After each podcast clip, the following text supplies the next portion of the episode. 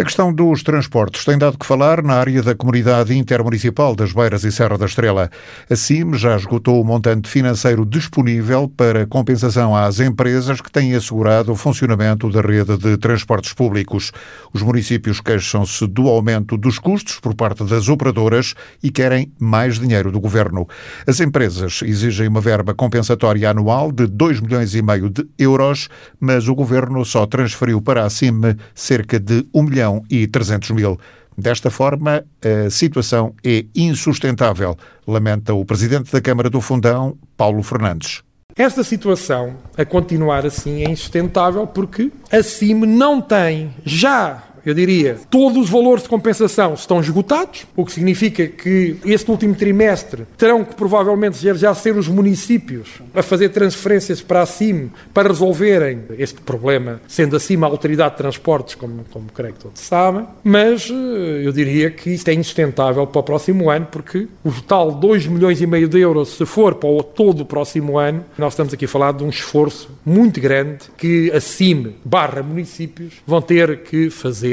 entre meados de maio e o início do ano letivo foram criados serviços mínimos para que os custos de compensação fossem menos acentuados. No entanto, o autarca do Fundão explica que, com o arranque das aulas, as empresas mantiveram a mesma exigência, o que levou os municípios a negociarem trimestralmente com as operadoras. Nós agora procuramos encontrar soluções trimestre a trimestre, dado o evoluir da situação. E tínhamos a expectativa de que, com os transportes escolares, que as transportadoras não nos iam pedir compensações para que os transportes saíssem à rua e houvesse os transportes públicos a funcionar. Ora, isso não está a acontecer e, no caso do município do Fundão, posso já atualizar o valor, são 50 mil euros mais IVA. Entre as duas operadoras, o valor deste até final do ano que nos estão a pedir compensação, para além daquilo que são os transportes escolares e o valor que nós grosso modo, temos transportes escolares que devem andar na casa dos 400 mil euros. Só aqui num trimestre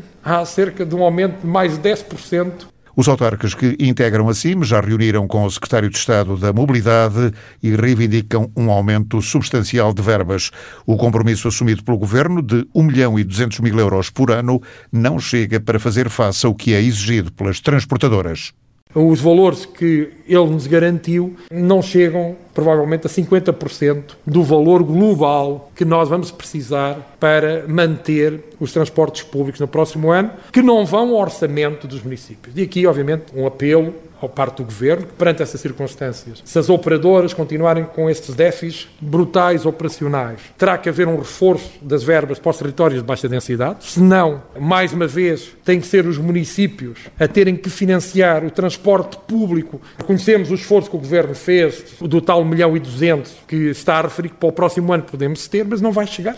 Aqui chegados, Paulo Fernandes faz um apelo às empresas de transportes para que sejam mais razoáveis nas exigências do modelo compensatório e também à entidade reguladora para que analise todo o processo neste momento, tem que de facto olhar para este processo e dar-lhe a atenção devida sobre o risco, se este processo não tiver o selo e a validade da entidade reguladora, se levantarem todo um conjunto de questões administrativas e todo um conjunto de questões negociais que podem romper-se, e isso pode pôr em causa qual é o modelo de transporte público que precisamos dele diariamente em toda essa região. E neste apelo também às operadoras, que perante de facto essa situação, também, na razoabilidade dos seus pedidos, esteja uma parte da solução desta questão o apelo do autarca do Fundão, Paulo Fernandes. Esta situação da falta de verbas já obrigou os municípios a fazerem novos contratos, até por causa do novo ano escolar.